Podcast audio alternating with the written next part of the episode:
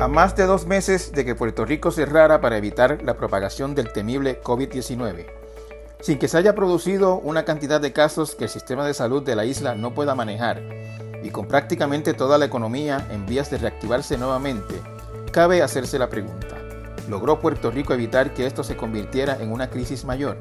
¿Pasó el peligro? ¿Qué nos depara el futuro?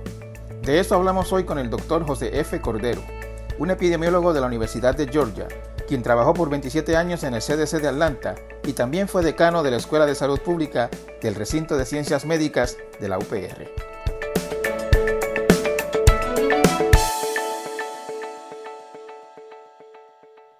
Saludos audiencia, en la edición de hoy del podcast eh, me acompaña el doctor José Cordero. El doctor José Cordero es profesor en la Universidad de Georgia eh, fue por 27 años un alto funcionario en el Centro de Control de Enfermedades de Atlanta. También fue decano de la Escuela de Salud Pública del Recinto de Ciencias Médicas de la UPR y es un salubrista con muchas décadas de experiencia eh, y, especialmente en, el área de epidemiología. Que, pues, como todos sabemos, en estos tiempos se, se ha puesto muy de moda la epidemiología, pues, por la situación de pandemia que estamos viviendo a nivel global y, que no estamos exentos en Puerto Rico y en Estados Unidos. Saludos, doctor, encantado de tenerlo acá conmigo. Es un placer estar contigo, Benjamín, y saludos a toda la audiencia. El doctor, eh, antes de, seguir, el doctor eh, Cordero eh, es profesor en la Universidad de, Georgia y trabajó en el CDC en Atlanta por 27 años, pero es un íbaro de Camuy y educado en la Universidad de Puerto Rico. ¿Eso es correcto, doctor? Eso es correcto. Yo, yo nací en el barrio Piedra Gorda de Camuy. Y sí, estudié toda mi carrera en Puerto Rico. Eh, ahí hice en Río Piedras en la Universidad en Biología y luego medicina en Ciencias Médicas. Muy bien. Eh, doctor, eh, es su especialidad, el, área suya, usted es pediatra, pero tengo entendido que su área de, de, interés eh, dentro de la pediatría ha, sido la epidemiología por, por, muchos años. ¿Eso es correcto?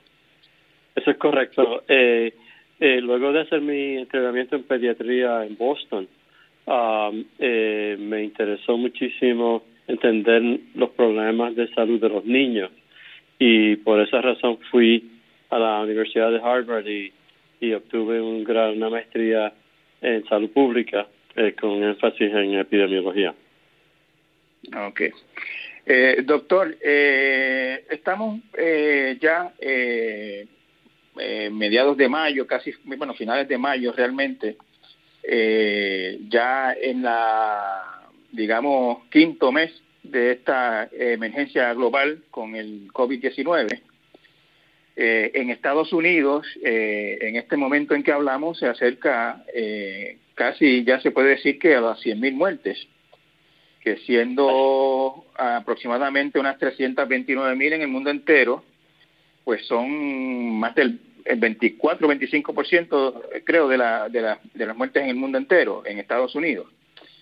Eh, yo sé que esto es una, un tema súper complejo eh, y, y, como que resumirlo en unas pocas oraciones no es fácil, pero para empezar la discusión yo, yo quería preguntarle, doctor, desde su punto de vista, eh, ¿qué, ¿qué salió mal en Estados Unidos que esto se salió de control de esta manera? Bueno, yo creo que tenemos que mirarlo desde el punto de vista también epidemiológico. Y, y, por ejemplo, no podemos comparar a un país donde tenemos 300 millones de habitantes y, y donde eh, primero hay transparencia en términos de los informes ah, de cuántas muertes y, cuánt y eso se hace todos los días con países que primero son más pequeños o que eh, no tienen la transparencia que es tradicional en la salud pública en Estados Unidos. Eh, cuando comparamos la, eh, las tasas de mortalidad que hemos tenido, uh, son consistentes en general con lo que se ha observado en Italia, lo que se ha observado en España, pero obviamente la población en Estados Unidos es mucho mayor. Eh, y cuando me habla de transparencia, eh, supongo que, está pensando, por ejemplo, en China, que, cuyas estadísticas eh, y, cuyas operaciones gubernamentales son, son muy opacas y en las que prácticamente nadie fuera de allí confía. Yo creo que eh, cada persona puede ah, juzgar uh, la transparencia de diferentes entidades y llegar a sus propias conclusiones.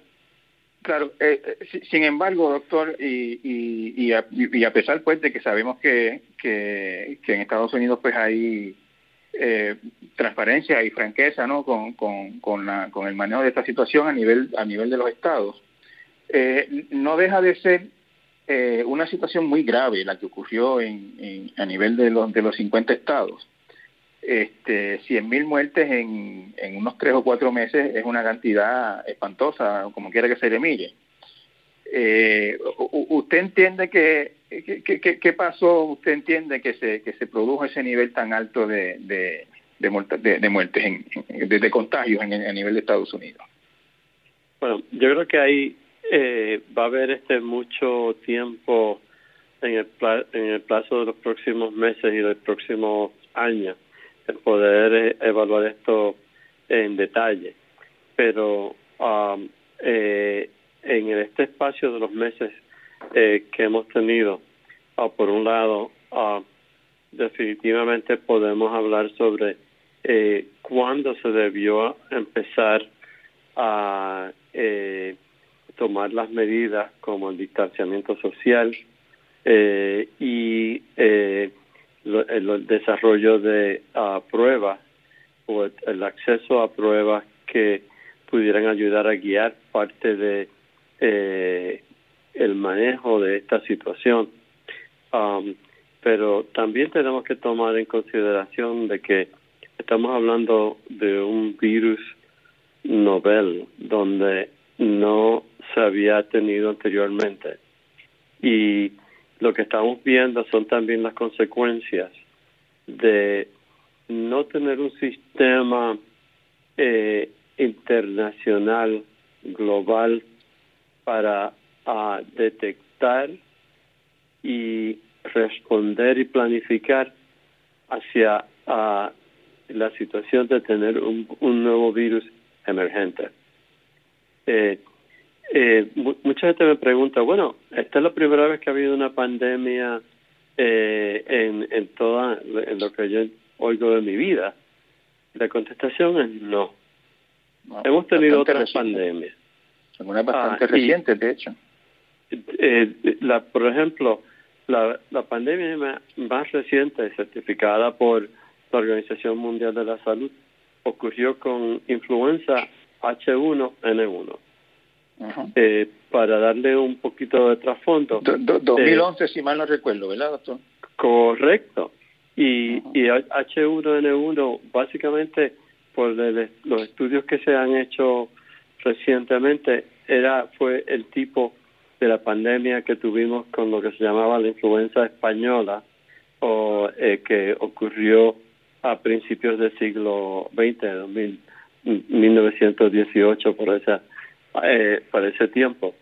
Eh, la, mucha gente ni se enteró, eh, excepto de que pues había que vacunarse con influenza, pero eh, en el contexto de influenza, primero tenemos un sistema de vigilancia global donde eh, cuando se eh, identifica una nueva variedad de influenza, inmediatamente todo el mundo lo sabe todo el mundo, en términos de todos los, los, ah, oficiales de salud pública, y se puede inmediatamente considerar si ese, esa nueva uh, tipo de, de variedad de influenza requiere una nueva vacuna. El sistema está también desarrollado para, en el curso de meses, tener billones de vacunas para cubrir a todo el mundo. Y eso fue lo que se hizo. Encima de eso, ya el Tamiflu estaba disponible, eh, que es un medicamento que ayuda a reducir no solo los días de enfermedad, sino también reduce significativamente la mortalidad por influenza. Así que eh, esa, toda esa combinación eh, le da una idea de cómo es posible controlar y poder manejar a una pandemia si se ha podido hacer tener todos los, los preparativos o, la infraestructura necesaria para atenderla. Y en, a esto le tengo que añadir eh, la facilidad de tener pruebas, como se tiene en influenza, de que usted puede ir a cualquier médico y en, en, el momento, en 30 minutos, le pueden decir si tiene o no lo tiene. Pues en el caso de este coronavirus, no teníamos ni medicamento, ni, ni vacuna, ni eh, pruebas bien establecidas para detectar que lo tiene o no lo tiene. Eso es lo que ha traído la complejidad y obviamente se ha podido evidenciar no solo en Estados Unidos, sino en los países europeos y en los países uh, en Asia y Australia y otros. Hubo también, doctor, en algunos sitios, y, eso ocurrió, eh, nosotros lo vimos muy, muy, muy de cerca en Estados Unidos. Yo, yo quiero hablar de Puerto Rico, el caso particular, un poquito más adelante, por el momento me quiero concentrar en Estados Unidos. Hubo resistencia al principio, y la sigue habiendo todavía, a, las medidas de distanciamiento social, a, a los lockdowns, a las cuarentenas, este, no, no ha habido eh, en Estados Unidos, en, me parece que no hubo en, ningún momento un, un, lockdown nacional estricto como el que ha habido, como el que hubo en otros países. ¿Le parece a usted que eso contribuyó a la, situación? Eh, claramente, uh, eh, el que la, no todo el mundo siguiera la recomendación de distanciamiento social ha tenido que contribuir. Ahora, también hay que considerar de que en, un país tan grande como este hay que, hay que tener en cuenta de que lo que se necesita hacer, digamos, en el área noreste, donde hay una gran concentración de población, ah, porque podemos considerar que ah, desde eh, Washington, D.C., hasta Boston, con Nueva York, de New Jersey, etcétera, es una gran metrópoli donde hay tanto intercambio ah, entre personas y tanta concentración de personas que en ese contexto el distanciamiento social ah, es imperativo. Mientras que si estamos hablando de otras eh, zonas como el área de Montana, las Dakotas, uh, en áreas donde hay muy poca densidad poblacional, uh, ya el distanciamiento está ocurriendo de forma natural. Uh, así que yo creo que es importante eh, mm, determinar y ver dónde es que se tienen que poner estas estrategias.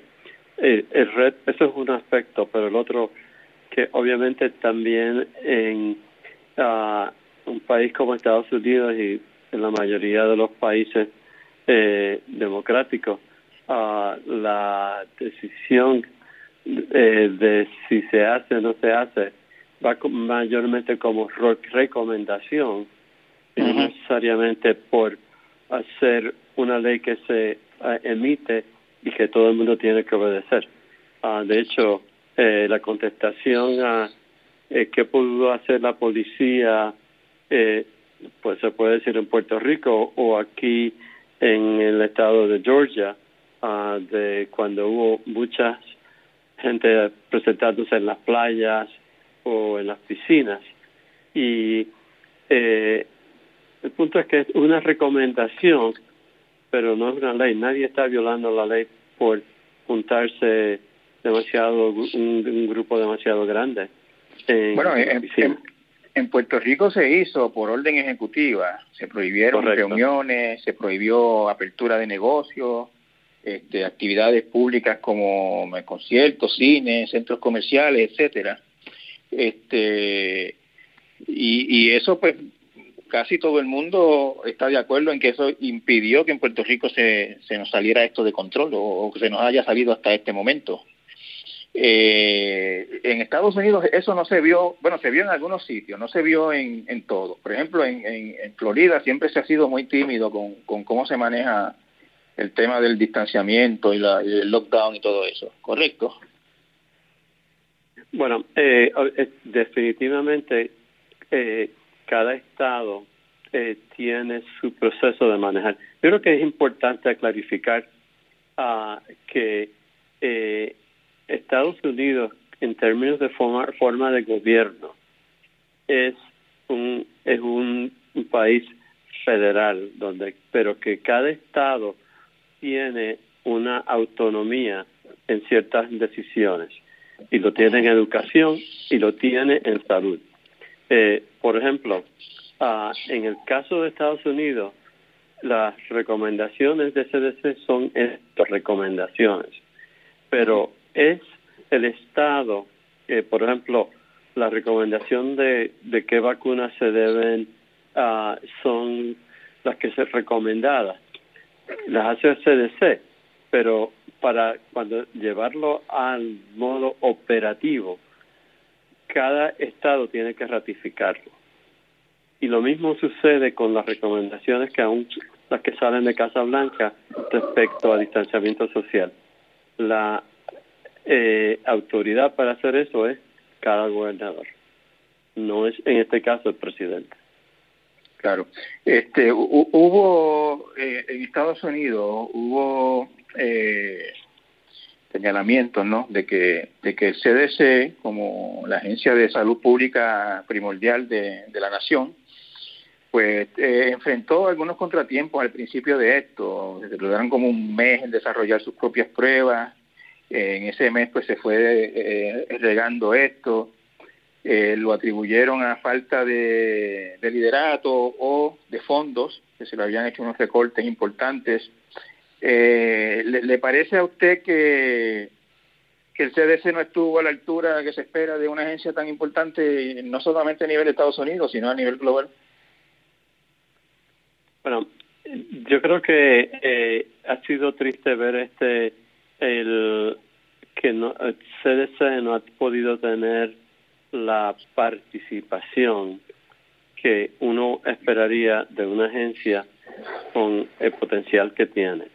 Y entendemos que parte del reto hubo algunas dificultades de laboratorio uh, en términos de las pruebas, uh, pero eh, como agencia federal que es responde a un secretario de salud y el secretario de salud responde a Casa Blanca. Ah, eh, te puedo decir que una de las cosas que ha sido diferente en este año, en esta situación, es que ah, el CDC no se le ha permitido ah, eh, expresar lo que la evidencia científica uh, ha encontrado. Y, y eso ha sido algo que no había pasado. Por ejemplo, en los 27 años que yo estuve en CDC, yo no vi eso nunca pasar. Uh, eh, fue, fue, fue, relegada, me está diciendo usted. Su rol fue básicamente relegado. No, lo que estoy diciendo es que eh, eh, se introdujo un punto político en algo que debía, ser puramente científico. Entiendo, sí. Doctor, eh, en Puerto Rico eh, se estableció una, un lockdown bastante estricto desde mediados de marzo. Eh, prácticamente la isla se paralizó y estuvo paralizada por casi totalmente por, digamos, casi, digamos, 50 días. En los últimos 20 días ha habido algún tipo, de, se, ha ido permitiendo alguna actividad y ha empezado a salir alguna gente. Y a partir de esta semana, de hoy que estamos hablando, pues eh, eh, es al revés, casi todo está corriendo, excepto una, unos sectores que por el momento se, se han quedado este, relegados. Eh, hemos tenido también parece, ¿no? A ver, aunque hay dificultad con lo, de, desconfianza con los datos, ha habido problemas para recopilar datos, eh, parece ser que la cosa está bajo control en este momento. Eh, aunque no sabemos cuántas pruebas se han hecho, eh, hay un indicativo importante que los niveles de hospitalización nunca han estado, el, sistema hospitalario nunca ha estado en, durante este tiempo ni cerca de lo máximo, de su capacidad máxima. Eh, ¿A qué usted atribuye que hasta este momento, hasta hoy que estamos hablando, la situación parezca que está bajo control aquí en Puerto Rico?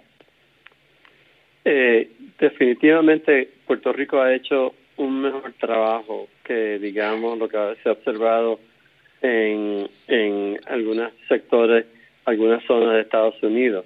Y yo creo que eso habla muy, muy bien de la ah, consideración, pues, yo le llamaría puertorriqueña, de cuidarse el uno al otro.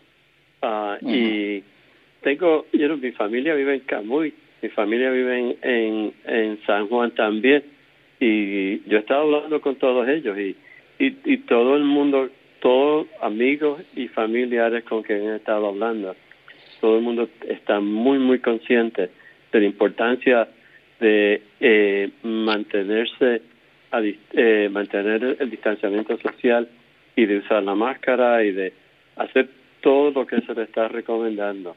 Ah, y yo creo que eh, todos nos debemos sentir orgullosos de, de eh, la excelente respuesta que ha tenido el pueblo de Puerto Rico a proteger uno al otro. Eh, sin embargo, doctor, eh, eh, durante este tiempo en que el país estuvo en lockdown, se esperaba que el gobierno hiciera su parte, por ejemplo, con las pruebas, con el rastreo de contactos, y nada de eso ocurrió, o no ocurrió como se debía haber ocurrido. Ha habido algunos intentos pequeños y, esporádicos de, por ejemplo, el tema del rastreo de contactos y con el tema de las pruebas. Eh, ahora, a partir de hoy, básicamente la isla está corriendo otra vez, salvo algunas excepciones. Eh, ¿le, parece a usted que había las condiciones para volver a reabrir a Puerto Rico? Bueno, luego de, tener eh, estos meses de estar ah, en distanciamiento social, se le, se le estaba dando tiempo y por lo menos los datos que se reportan uh, indican que ha habido algún descenso en, en, el número de casos reportados. Yo creo que en cuanto a la parte de las pruebas, eh, sí ha habido un aumento importante en la capacidad ah, de hacer pruebas. Uh, yo creo que no solo, no tanto quizás en el, dentro del Departamento de Salud, pero claramente en el sector privado. Yo creo que eh, quizás este deben, deben mirar a, el trabajo que está haciendo el Fideicomiso de Ciencia y Tecnología con eh, Ciencia Puerto Rico y este el, el Fideicomiso de Salud Pública, porque han podido unir un grupo de laboratorios de referencia eh, privados que, que están han, han aumentado significativamente. Y no solamente son laboratorios privados, son laboratorios como Ciencias Médicas, la Universidad de Ponce y otros. Y yo creo que eso ha contribuido a tener esta mayor capacidad. No tenemos toda la capacidad eh, que se debe eh, tener, ah, pero uh, yo creo que se están haciendo todos los intentos de que los reagentes, o sea, todos los materiales que se necesitan para poder hacer estas pruebas, se lleguen a Puerto Rico y se entreguen a Puerto Rico eh, eh, con uh, agilidad, de manera que, que se pueda eh, hacer las pruebas a tiempo y a la capacidad que Puerto Rico puede hacerlas.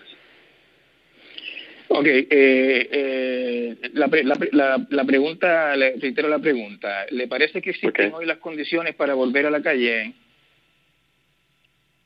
Bueno, eh, yo creo que yo veo varias cosas bien positivas. Uno, hay más pruebas.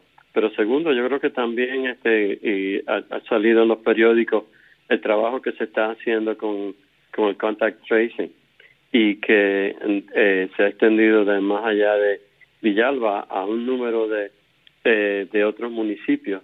Yo creo que eso también va a ser un componente importante. Lo otro es que también se ha desarrollado un plan de eh, de regreso al trabajo eh, este por el Task Force económico, que también eso eso es importante. Eh, uh, sí, una de las cosas que tenemos que acordarnos, es que estamos eh, eh, bregando con una situación que es completamente para todo el mundo. O sea, nunca habíamos tenido algo como esto. Eh, y eh, yo creo que lo que se puede hacer es hacer los mejores planes posibles, tener la forma de monitorear a cuán bien está funcionando y ajustar la estrategia de acuerdo a cómo veamos que la situación está ocurriendo. ¿Y a usted le parece que, que el gobierno de Puerto Rico tiene esos sistemas para monitorear bien la situación y cómo está ocurriendo? Eh, mira, de, desconozco de, de, de todo de, en términos de todos los detalles. Uh, eh, creo que es posible uh, para el Departamento de Salud y otras entidades hacerlo. Uh, eh, ¿Cuán bien se está coordinando? Yo creo que es una de las preguntas que es importante eh, hacer, pero definitivamente va a requerir una gran coordinación entre tanto el sector público como el privado, el del sector gubernamental, el sector académico trabajando en juntos. Aquí sí, la, la, preocupación que tenemos todos, doctor, es que eh, la calidad de los datos que tenemos es muy pobre. Eh, usted menciona que se ha aumentado la capacidad de hacer pruebas y eso es correcto, pero eso es algo que, por ejemplo, a nivel oficial no, no se refleja, ¿no? No, no, no. El gobierno no tiene o no, ha desarrollado o no ha demostrado la capacidad de recoger esa data y hacer planes a base de ella. Y el rastreo de contactos, pues usted menciona en algunos municipios, es cierto, creo que son 15 o 20 municipios los que están con planes así, en, términos generales, eh, es muy pobre el operativo de rastreo de contactos en la isla y, uno está viendo a la gente en la calle como que un poco bajando la guardia. ¿No, no, no, no, le, no, le, no le preocupa eso? Bueno, vamos a aclarar, ¿ok?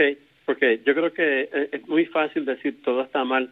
Vamos a mirar este, y primero yo creo que es, eh, el trabajo que se está haciendo en Villalba y en estos municipios, lo que yo he visto me pareció muy, muy bueno. Eh, y creo que puede, y, yo creo que es importante decir, sí, este es un ejemplo y que lo importante es que quizás otros municipios también se unan a esto, porque el rastreo para que sea efectivo no puede ocurrir desde Fortaleza, tiene ni puede ocurrir desde el centro médico, tiene que ocurrir a nivel local. Eh, es, este, es el, el epidemiólogo estando allí en el lugar este donde eh, sea Ponce, sea Villalba, sea Trujillo Alto y poder este conectar, ok, ¿dónde están las otras personas que hubo contacto? y encontrarlas. O sea, eh, y eso es este la epidemiología tradicional y que eh, se se ha demostrado por 50 años o más este cuán bien puede funcionar. Y eso es lo que eh, se está haciendo con, con eh, estos rastreos uh, que se están llevando a cabo en los municipios. Vamos a tomar por el otro lado la parte de, de las pruebas. Creo que eh, se, se dice que los datos son pobres. ¿A qué no estamos refiriendo por pobres? Que no están contándolo todos, que no están contando y reportándolo a tiempo. ¿Qué exactamente? Y eso es lo que tenemos que entonces mirar a mejorar. Ok, eh, eh, la pregunta de nuevo, mientras mientras esto mejora, usted no usted no tiene temor de que de que se puedan disparar los casos y, y, en base y a, y a consecuencia de que no está ese operativo de, datos y de rastreo eh, de manera óptima, pues, podamos enfrentar lo que no enfrentamos hace tres meses cuando nos encerramos. Uh, mira, eh, Benjamín, yo creo que tenemos que, que mirar a esto no solamente desde un punto de vista puramente de salud, tenemos que mirarlo también desde un punto de vista económico, lo tenemos que mirar desde un punto de vista hasta de salud mental. Eh, ¿Cuánto tiempo eh, uno puede estar metido en su casa? Lleva dos meses en la casa eh, y, y, y, tenemos que llegar a un punto que decir, ok, tenemos que comenzar a salir y empezar a, tomar algunos pasos para poder movernos a la próxima etapa. Y, y mira, nadie, nadie lo va a hacer perfecto y eh, y, definitivamente va a haber problemas, pero uh, la opción de, de, de decir no, nos vamos a quedar en la casa, ¿es esa también aceptable?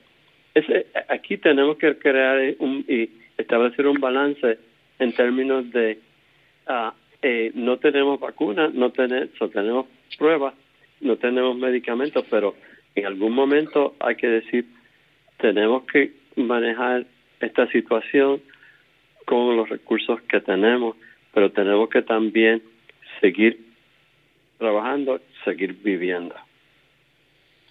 Doctor, eh, ¿qué usted eh, prevé eh, en, los, próximos meses con esta situación a nivel de Puerto Rico, de Estados Unidos?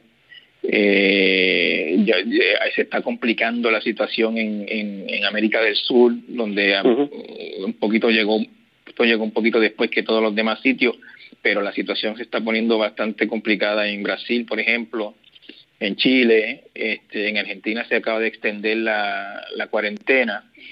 Eh, ¿qué, ¿Qué nos trae el futuro? ¿Cómo van a ser estos próximos meses, según su punto de vista?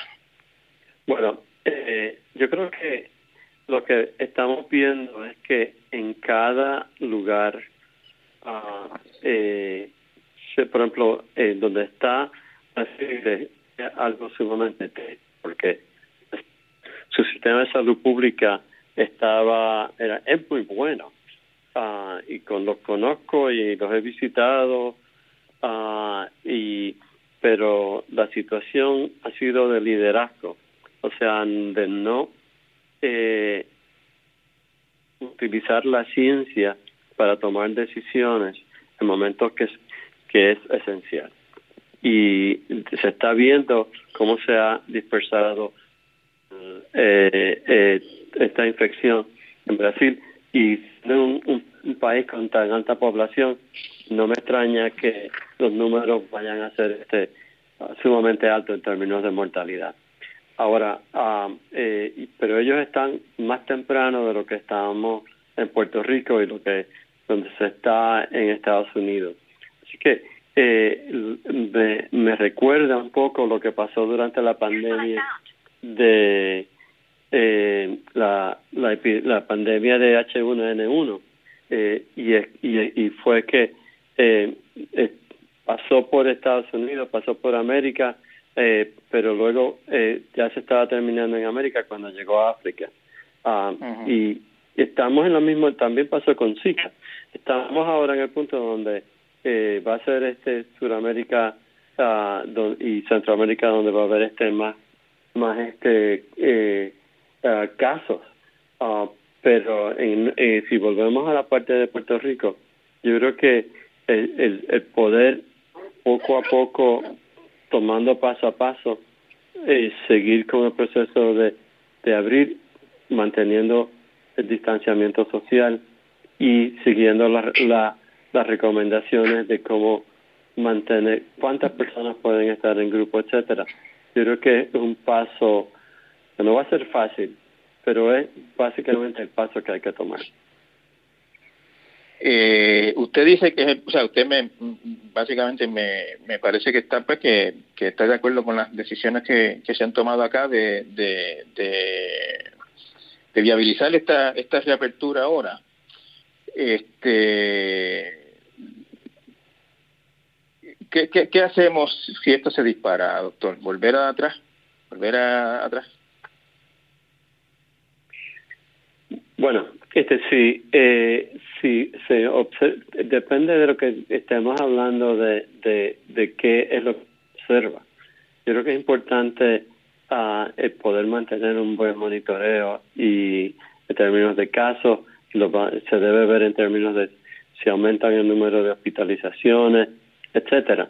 Um, y, y de acuerdo donde eh, lo que ocurra, hay, que atenderlo y eso quiere decir va a ser más distanciamiento social, nos tendré en, en los lugares donde está ocurriendo eh, probablemente va a ser quedarse en la casa, ah, pero eh, la realidad es que simplemente quedarnos en la casa sin ah, tener ningún plan de salida tampoco es una opción.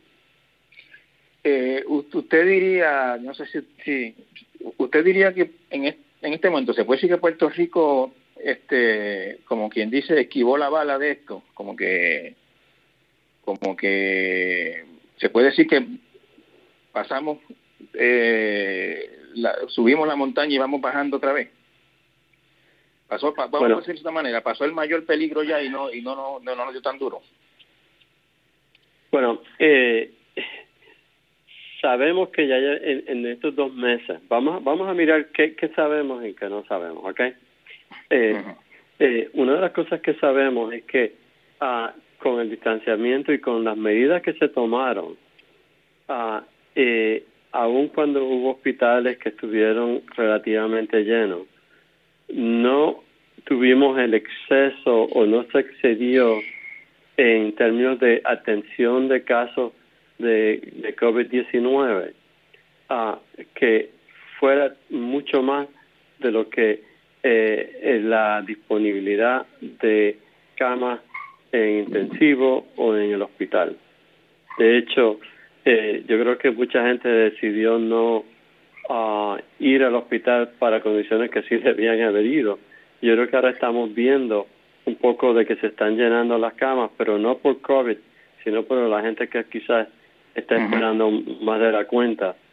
Eh, así que yo creo que tenemos que ver las partes positivas también, y es que eh, no, no tuvimos la eh, eh, ese aumento como se disparó en Italia y aún en España, a donde hubo que crear, por ejemplo, en el mismo Madrid, a utilizar este centro de ferias y, hasta eh, parques de fútbol para crear este eh, áreas de, de cuidado de atención médica de pacientes con COVID-19. Así que yo creo que debemos este felicitarnos de que ah, no llegamos a tener ese pico ah, tan severo que excediera la capacidad de atención médica que eh, tiene Puerto Rico. Así que yo creo que eso lo debemos considerar un logro. Y uh, eh, lo que necesitamos hacer ahora, según vamos abriendo el país, es determinar si tener el monitoreo para si hay algún alza en algún área de la isla que se pueda atender rápidamente. Y en eso va a ser hacer las pruebas y hacer el, el, el contacto, el contact tracing o el rastreo de los casos.